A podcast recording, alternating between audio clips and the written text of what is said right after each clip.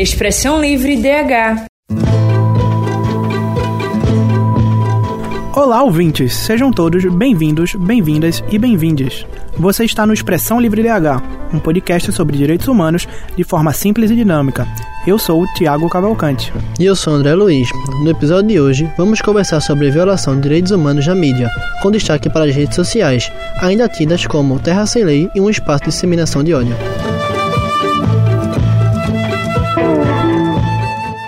Já pensou em ter um filho viado e não poder matar? Foi esta frase dita pelo apresentador Siqueira Júnior em uma edição de 2021 do programa jornalístico Alerta Nacional, exibido pela Rede TV e TV A Crítica. Esta foi apenas uma das diversas passagens problemáticas que Siqueira disse em seu programa, o que levou a uma discussão antiga. Até que ponto as pessoas misturam liberdade de expressão com vontade de falar o que quiser, atacando grupos sociais e espalhando ódio?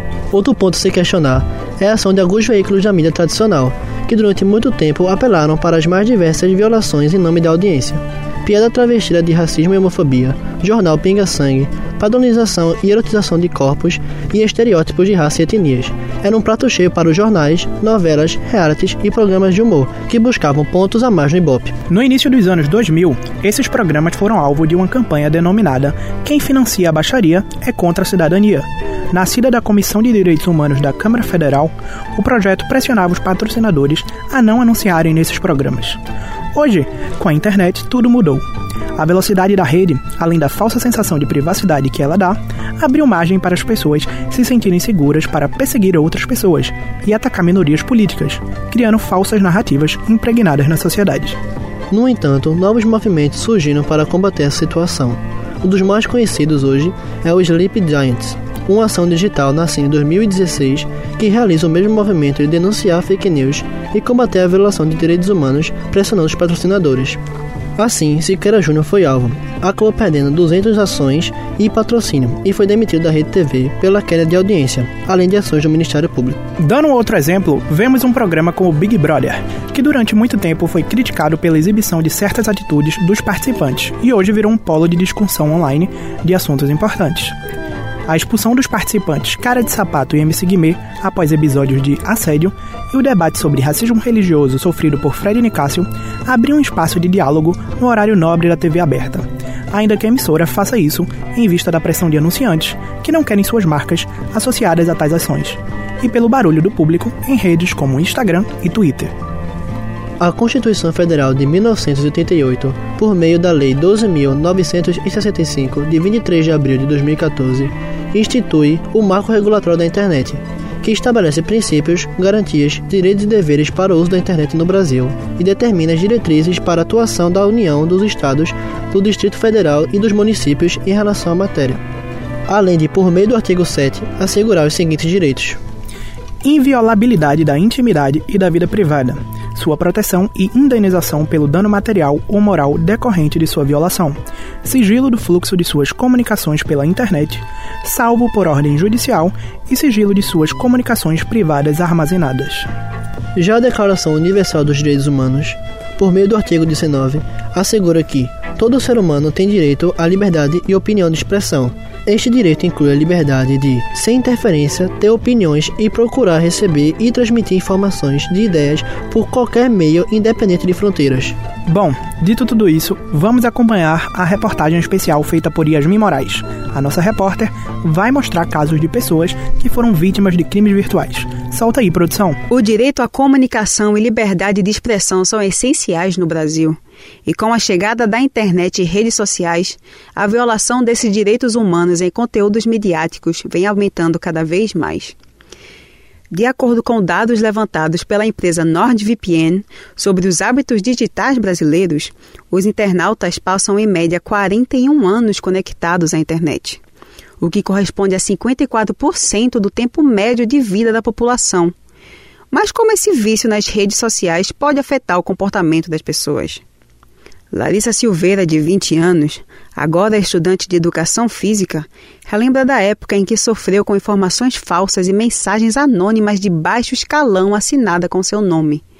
Mensagens como finalmente posso trepar para ter filho, espalhadas por pessoas na sua turma ainda no sexto ano escolar, quando tinha apenas 11 anos.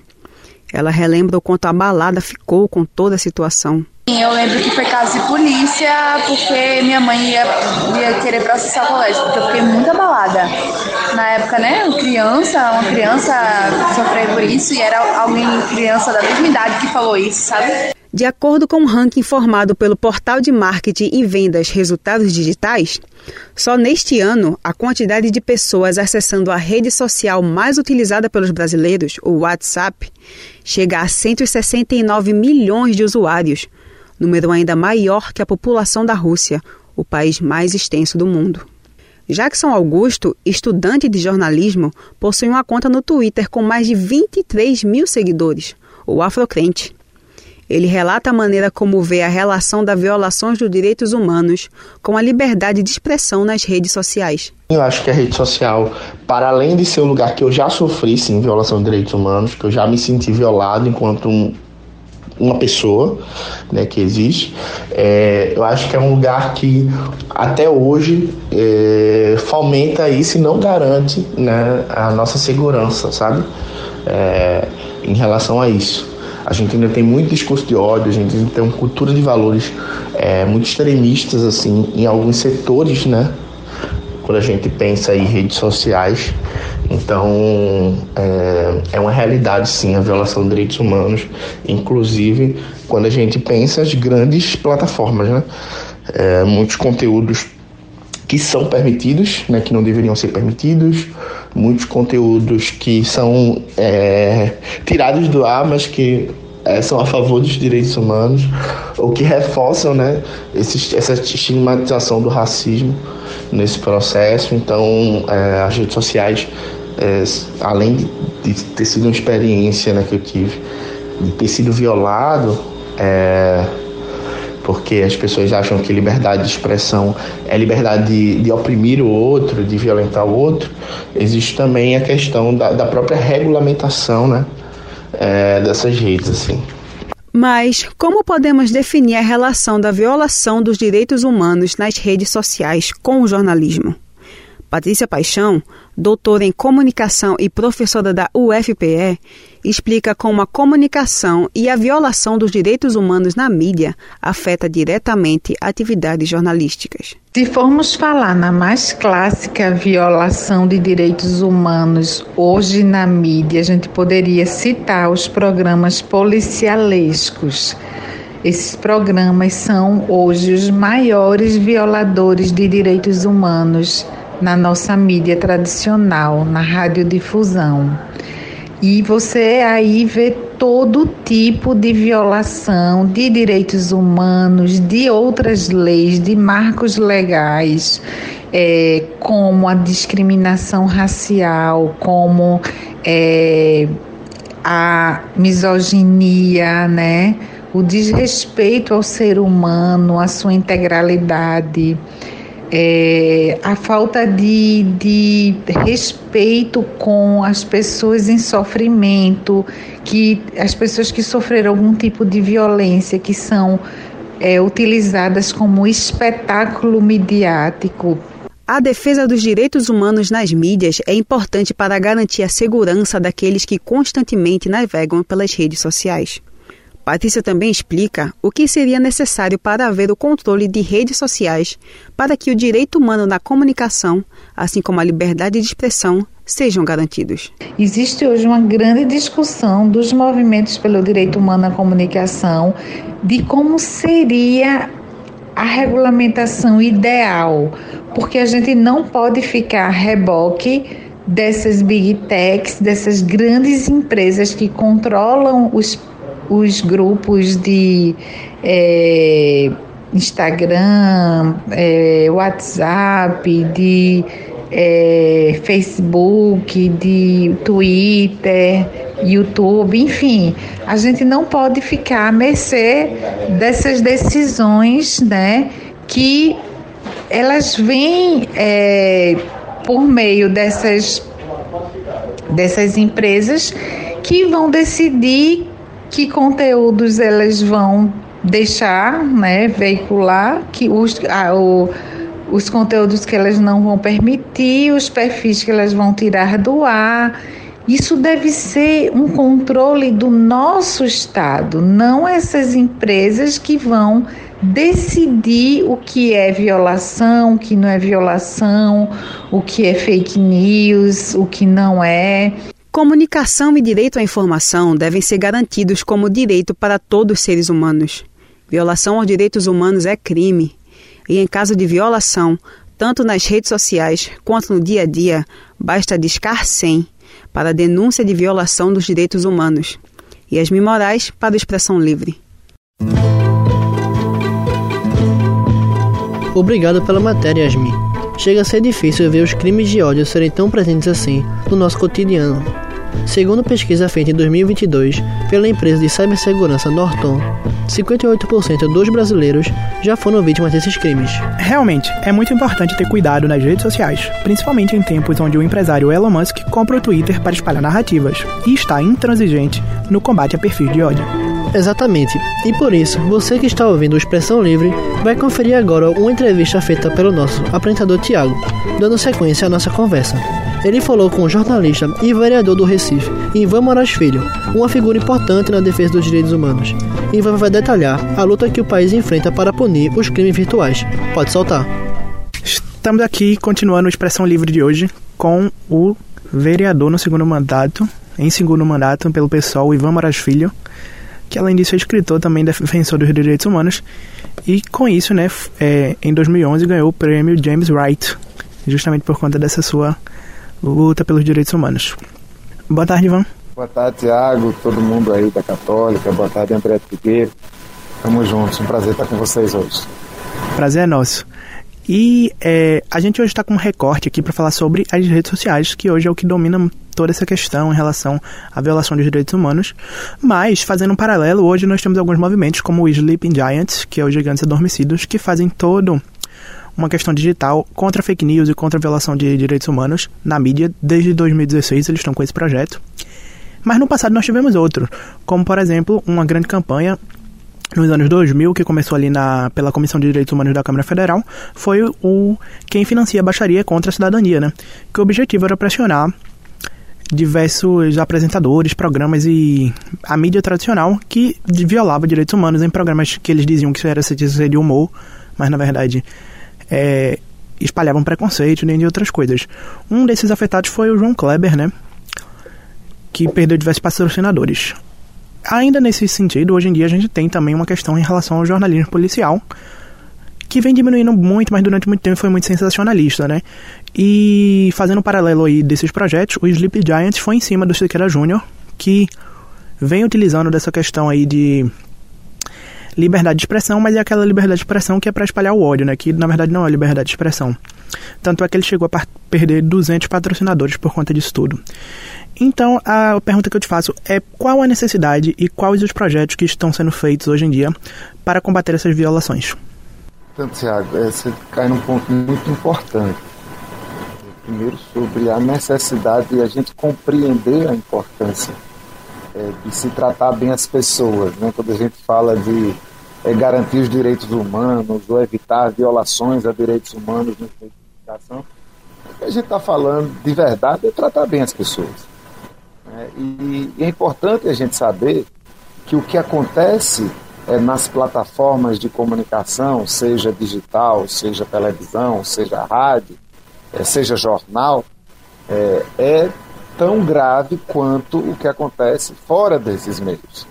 Então existe meio que uma, uma compreensão equivocada de que você, quando está utilizando um meio de comunicação, ou quando você é jornalista, é, ou quando você é um profissional da imprensa, de mídia em geral, do entretenimento, quando você está na sua função, seja no rádio, na televisão, no jornal, na mídia social, você está isento de responsabilidade. É como se é, você xingar uma pessoa negra de é, um, um, qualquer adjetivo racista na rua, isso é racismo mas você usar o mesmo adjetivo da mesma forma numa rede social ou num programa de entretenimento na televisão, mesmo num jornalista, ah, não, aí não. Aí é liberdade de imprensa e é liberdade de expressão. Então é importante que se diga desde já que o que vale dentro vale fora.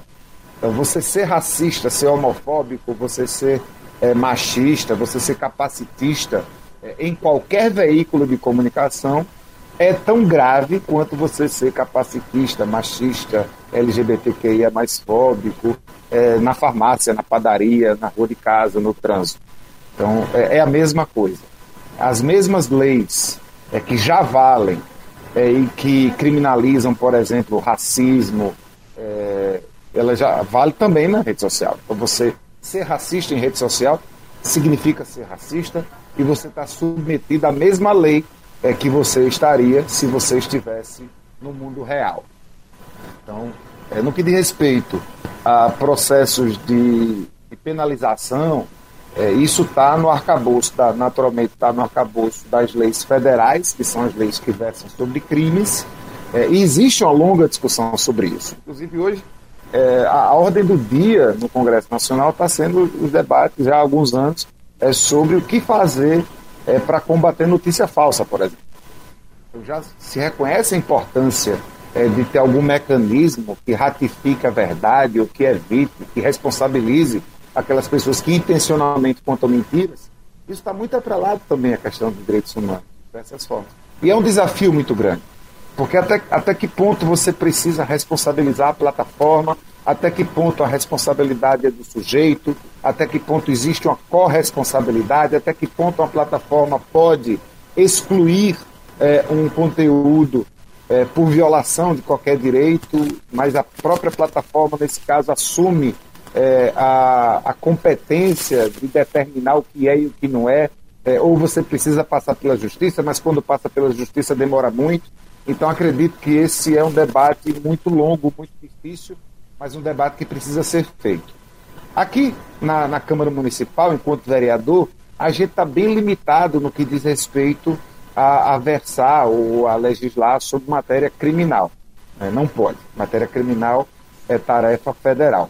Mas é, eu compreendo também, nós compreendemos, é que faz parte é, de garantir direitos humanos, por exemplo, você possibilitar que as pessoas tenham fontes de informações mais variadas e que você possa garantir que a totalidade da população possa sentir-se representada através de conteúdos.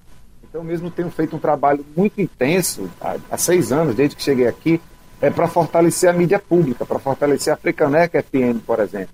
Isso é feito tanto cobrando com que a prefeitura é, garanta a sustentabilidade e a independência da rádio, mas também é, entre colegas, é, fazendo com que cada vereador possa destinar um pedaço de suas emendas é, para que a rádio possa funcionar e para que possa não apenas funcionar, mas dedicar parte do, da sua grade à programação independente, plural, diversa, é, que é produzida é, pelos comunicadores e comunicadoras da cidade do Recife.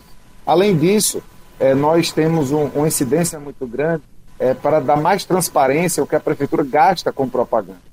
Ô Ivan, mas o que é que tem a ver o gasto da prefeitura com comunicação é, com os direitos humanos vistos na mídia? Né? Porque a gente precisa também compreender é, que é preciso a sociedade é, saber quando eventualmente é, o poder público, em nome dela, patrocina é, veículos de comunicação que podem ou não estar envolvidos é, com repercussão de de notícia falsa é, quanto de violações aos direitos humanos.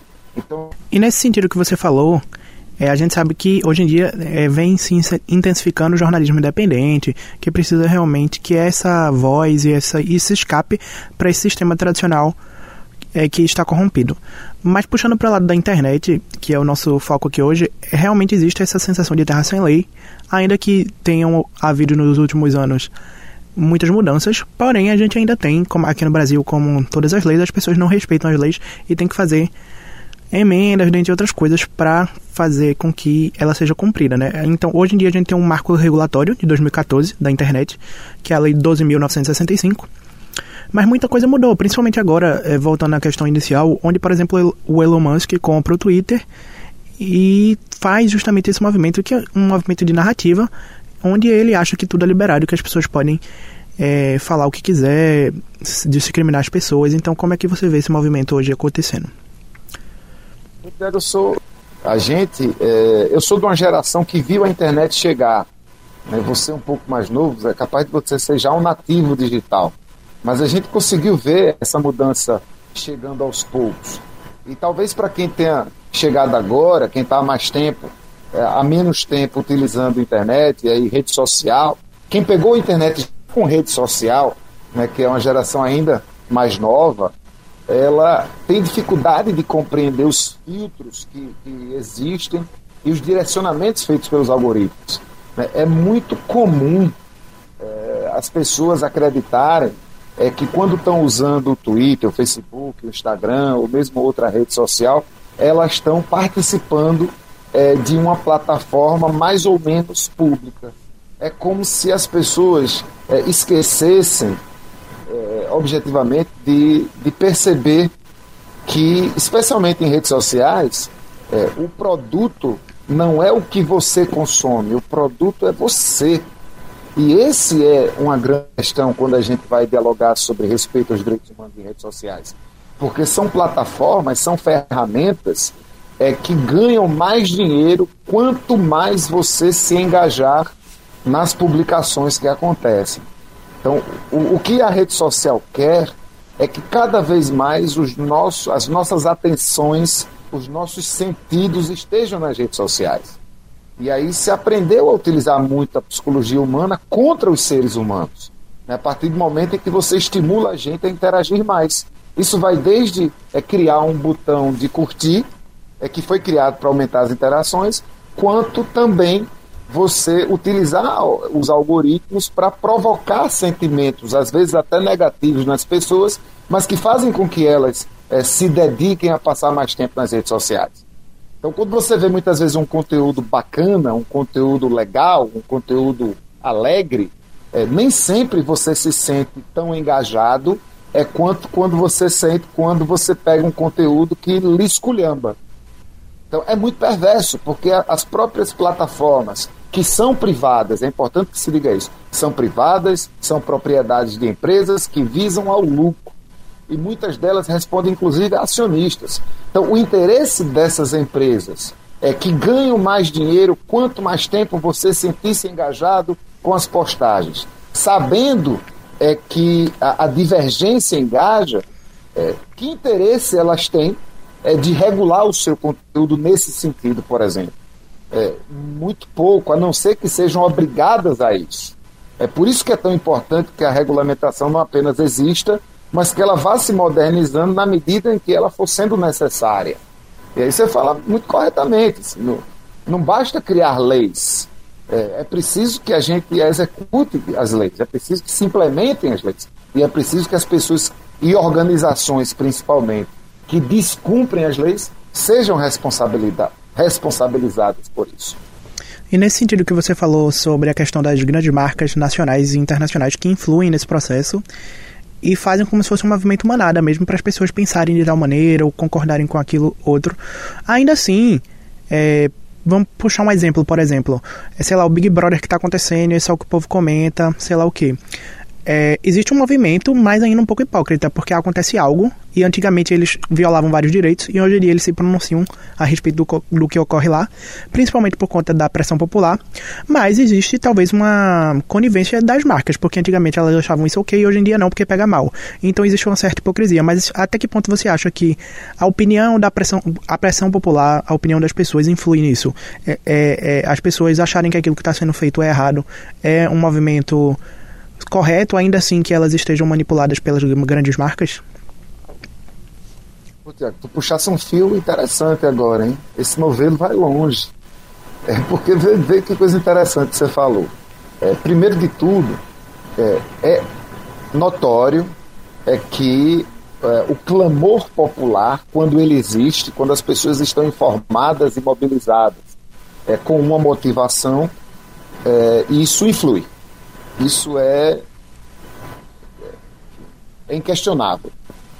Tanto que é, você vê no Big Brother, você o exemplo do Big Brother, quanto mais as pessoas se movimentam do lado de fora, por exemplo, para denunciar o machismo, ou o assédio, é, ou qualquer outra violação que aconteça no programa, mais eficiente é a resposta da direção do programa. E vê que interessante, tu falou aí, campanha que financia a baixaria contra a cidadania e tu trouxesse até os Sleeping Giants. É como se a gente estivesse falando de uma coisa que nasce analógica, é, quando a campanha que financia a baixaria contra a cidadania incide sobre televisão, e se transforma num instrumento digital, mas que tem é, o mesmo princípio. É você dialogar com anunciantes, que são os verdadeiros clientes das plataformas, é, sob demanda nossa, da população, que somos o produto das plataformas, nós não somos clientes das plataformas, é, e se compreende que os clientes, pressionados por nós, que somos os produtos, que também somos consumidores dos clientes, possa mudar de atitude, possa deixar de patrocinar determinado programa ou possa patrocinar determinado programa. O que, é que você aprendeu com isso? E a televisão aprende muito com isso. E a gente precisa estar sempre muito atento. O que é que a Globo aprendeu com isso?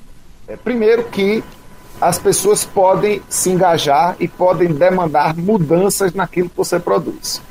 Só que eles também compreendem, como as redes sociais também compreendem, que o conflito é, dá engajamento. Então, antes desses episódios acontecerem de fato no programa é, reality show mais visto do Brasil, essas coisas foram incentivadas, quando não roteirizadas, por quem faz esse programa. Então, que bom que quando acontece uma cena de racismo, ou de assédio, ou de violência sexual, as pessoas se mobilizam e a emissora toma atitudes. Mas antes disso acontecer, é muito provável, eu não estou na sala da redação, mas é muito provável é que ao escolher os personagens, ao escolher os jogos, a propor as discussões, o roteirista, os roteiristas, os diretores, quem produz esse programa, está é, tá mexendo suas peças para que estes conflitos existam. Então, interessa ao programa, que é um reality show, que haja conflitos, que haja violações, para que as pessoas se mobilizem contra elas. Então aí também cabe às pessoas reconhecer é, essa intencionalidade. É por isso que eu te digo, as pessoas organizadas, mobilizadas, informadas, quando elas resolvem agir, via de regra, elas ganham. Porque o cliente da plataforma, que é uma empresa é, que tem clientes que são seres humanos, não quer perder seus clientes. Só que ele compreende a lógica do jogo, assim como a televisão compreende a lógica do jogo. Nós é que precisamos compreender melhor, talvez. Tá certo, Ivan. Eu agradeço a sua participação. Nosso tempo aqui por hoje acabou. Você quer deixar algum contato para a galera aí, os nossos ouvintes, é, te acompanharem? Ah, isso. E se você que está me ouvindo aí quer saber um pouco mais, quer cutucar esse vereador, é tão interessado em promover o debate sobre direito à comunicação, me cutuca nas redes sociais. Eu estou no Instagram e estou no Twitter como arroba Ivan Moraes Filho, aí estou nessas plataformas privadas a quem questiono, mas estou querendo conversar com você e o que a gente tem hoje é isso.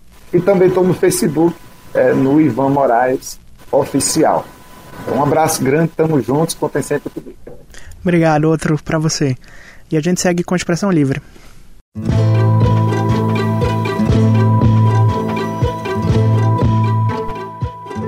Depois dessa conversa, ficou nítida a força que a sociedade tem para transformar a internet em um lugar para todos. Isso é um fato. A internet não é terra sem lei e é fundamental para a sociedade se mobilizar para extinguir a discriminação e o ódio do mundo virtual. Agora nós vamos receber o quadro Dialogando com o advogado, cientista político e professor Manuel Moraes, coordenador da Cátedra Unesco Unicap de Direitos Humanos, Dom Helder Câmara. Ele vai nos mostrar como a legislação aborda a questão da liberdade de expressão, já que ter liberdade não é falar o que quiser, muito menos ofender e atacar pessoas com o objetivo de disseminar o ódio. É com você, Manuel. As violações de direitos humanos praticadas na mídia, em grande parte, representam a polêmica acerca de uma discussão sobre ponderação. É o princípio da ponderação é a relativização de um direito fundamental essa relativização se dá diante de um confronto com outro valor, que no caso é a democracia. Então, a liberdade de expressão não pode se contrapor à Constituição, né? quando estabelece limites a essa liberdade de expressão. Você não pode utilizar a liberdade de expressão, portanto, como um valor ou um direito absoluto para impor ou é, transmitir um discurso do ódio. Então essa limitação ela, tá, ela é parte estruturante do Estado de Direito. Nenhum direito é absoluto no sentido de que você não pode usar um direito para subjugar a população ou subtrair da população outros direitos. Então é muito importante que possamos entender a mídia como sendo parte de um processo que no caso do Brasil envolve principalmente as mídias corporativas a grandes investimentos do capital. Portanto, os profissionais da imprensa, os jornalistas, que são por conta até do Código de Ética, defensores de direitos humanos, muitas vezes se veem é, compelidos, constrangidos, né, com a forma com que o meio privado atua no caso da mídia. Então, para além desses limites que precisam ser superados a partir do controle social, é a qualidade do meio de produção jornalística que está em discussão. Então, quando a mídia ela atua de forma a desvirtuar fatos, ela se assemelha muitas vezes, e isso é caótico, não é, à desinformação. É isso que precisa ser enfrentado. E é esse direito fundamental à informação com qualidade social que faz com que o profissional do jornalismo se qualifique, se destaque, né, se torne algo essencial à democracia, porque ele não é um profissional é, sem proteção. Ele tem proteção internacional por tratados que o Brasil é signatário, ele tem proteção constitucional e tem a legislação especial do Código de Ética que o protege como profissional da imprensa. O papel do jornalista é a defesa da democracia e dos direitos humanos. Muito importante essa fala final de Manuel. A mídia, principalmente a jornalística, precisa sempre estar atenta ao seu papel social na promoção dos direitos humanos, ao combate de injustiças e na defesa da democracia. Exatamente, Tiago. E essa conversa se torna ainda mais relevante quando vemos os ataques que jornalistas sofreram nos últimos anos, o que só torna a democracia frágil. É necessária a resistência. Seguindo com o nosso programa, vamos receber agora a jornalista, professora e educomunicadora Andréa Trigueiro. É hora da coluna Beabá da Mídia. Isso mesmo, Tiago. Vamos conversar sobre o papel da mídia como defensora ou violadora dos direitos humanos. André, será que ainda hoje os veículos tradicionais fazem tudo por audiência ou estão sendo parados pela ação do público em pressionar os patrocinadores? Vamos descobrir isso agora. Oi, André, seja bem-vinda ao nosso programa. Oi, André, Tiago, prazer estar aqui com vocês hoje falando sobre esse tema tão importante. O prazer é nosso, André. E para começar, vamos responder logo essa pergunta. Você acha que ainda os veículos tradicionais fazem tudo por audiência? Eu acho que os veículos ainda fazem tudo pela audiência, principalmente os veículos da mídia tradicional, não é? A gente vai ter na mídia independente, na mídia comunitária, outros comportamentos mais voltados para a função social do jornalismo e menos preocupados com a audiência. Mas nos veículos tradicionais, essa preocupação, essa tentativa de fazer tudo pela audiência ainda existe, embora a participação das pessoas né, como nos casos aí que vocês já citaram, do Siqueira e outros, a pressão das redes sociais tem surtido alguns efeitos, mas ainda prevalece a lógica de tudo pelo clique, tudo pela audiência, estratégias às vezes sensacionalistas, estratégias que é, fazem rir do que não tem graça, um humor que viola e uma abordagem muitas vezes também que não cumpre o seu papel social. Mas eu acredito que a gente tem melhorado essa participação popular, participação dos ouvintes, dos telespectadores, dos internautas, para qualificar um pouco mais essa, esses conteúdos que a gente publica, né? E nesse contexto, falando sobre a questão dos patrocinadores, você acha que essa maneira deles se posicionarem hoje é algo válido, real ou simplesmente porque o público não aceita mais certos tipos de comportamentos? Olha, acho que a pressão do público que não aceita mais esse tipo de comportamento acabou fazendo com que os patrocinadores também mudassem. Então, a pressão funcionou, ajudou bastante e a gente sabe que quando mexe no bolso né, das empresas, é, no bolso da gente, né, a gente parou de andar embriagado dirigindo porque a multa é alta. Então, quando a gente gente mexe nos patrocinadores de um programa, de uma emissora, de um determinado apresentador, isso mexe nas finanças e faz cair é, os investimentos. E, consequentemente, os patrocinadores têm um papel fundamental nisso aí, porque se eles se incomodam porque o público pressiona, então acaba que essas baixarias é, são mais comedidas ou elas são tiradas do ar. E no caso que vocês citaram do Siqueira, ele foi demitido, né? Mas já tinha tido outro episódio que ele também perdeu o patrocínio, desmonetiza Siqueira, quando subiram essa hashtag, ele também perdeu muitos patrocinadores. Eu acredito que a força dos patrocinadores é muito importante, não é à toa que eles são pressionados e eles é quem conseguem, no fim das contas, fazer com que é, essas violações sejam é, evitadas, né? E André, por que a polêmica da regulação da internet? Muito debatida lá em 2022. É tão importante é, é, tão importante assim. E qual a sua opinião sobre isso? Olha, regulação é muito necessária.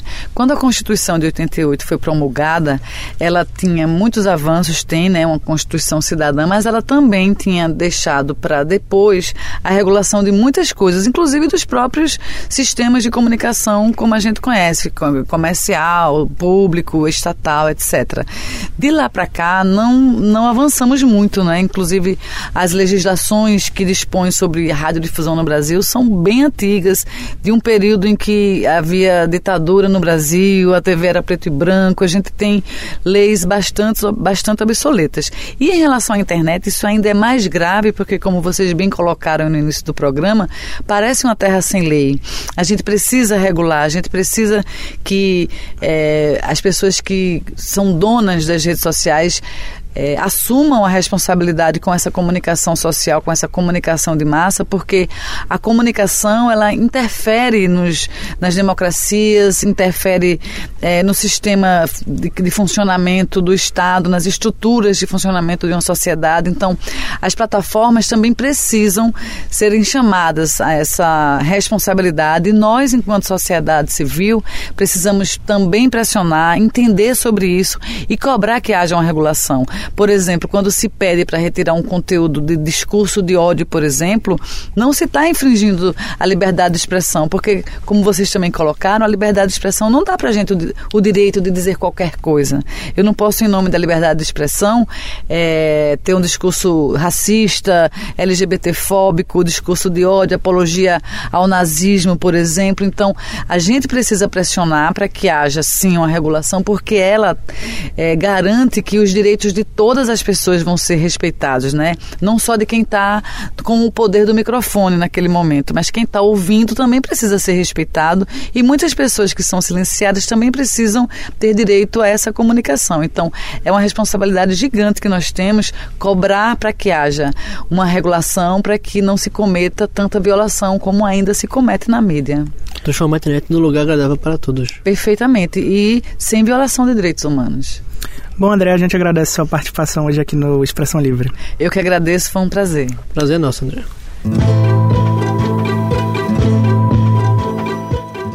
E seguindo com o episódio de hoje, o historiador e estudante de jornalismo Marcelo Dantas vai falar de um documentário que narra o famoso escândalo da Cambridge Analytica, mostrando que no mundo virtual nunca estamos sozinhos. É hora de cultura. Vamos ouvir o Culturalidades dessa semana. Pode soltar.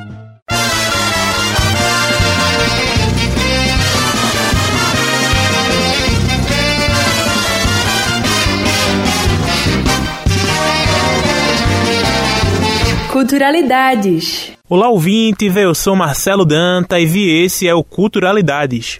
Hoje vamos conversar sobre um documentário e um filme que nos permitem ampliar o debate sobre a violação dos direitos na mídia.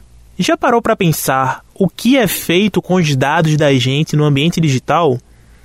Hoje em dia, qualquer aplicativo, qualquer cadastro em um site, a gente já vai fornecendo uma série de informações e acaba assinando aqueles termos quilométricos sem ao menos ler uma palavra. E será que esse mundo de dados que as empresas possuem tem algum uso político? É com essa pergunta na cabeça que eu sugiro que você vá assistir o documentário Privacidade Hackeada de 2020, dirigido por Karim Amer e Gerhan Nogen. Para quem ainda não viu, o filme trata do escândalo das empresas Facebook e Cambridge Analytica, no uso de centenas de milhares de informações pessoais para influenciar na eleição dos Estados Unidos de 2016, aquela que veio eleger Donald Trump. Isso te lembra de alguma outra eleição? Real game changer was Cambridge Analytica. They'd worked for the Trump campaign and for the Brexit campaign. They started using information warfare. E se a gente fala em quem viola os direitos, é importante também fazer o movimento contrário e de ver quem os defende com unhas e dentes, que aqui nesse caso é com transmissores e microfones. Anota que essa dica é imperdível. Uma Onda no Ar, filme nacional de 2002, dirigido por Elvésio Raton, que nos conta a história da Rádio Favela, uma rádio comunitária criada na periferia de Belo Horizonte para potencializar as vozes que são historicamente silenciadas pela mídia. É a juventude negra periférica. A obra também é um retrato da importância das rádios comunitárias para efetivar o direito humano à comunicação, assim como nos serve para mostrar como estas rádios foram perseguidas de modo violento pelo Estado. Você está na favela. Atenção pessoal, a polícia tá subindo a nossa quebra e é melhor quem tiver dentro dos seus barracos ficar e quem tiver na rua sair saindo porque o baculejo vai começar. Polícia.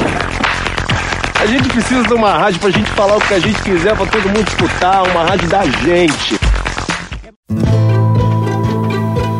Espero que tenham gostado das sugestões. Salve o documentário, salve o cinema, salve as rádios comunitárias. A arte salva.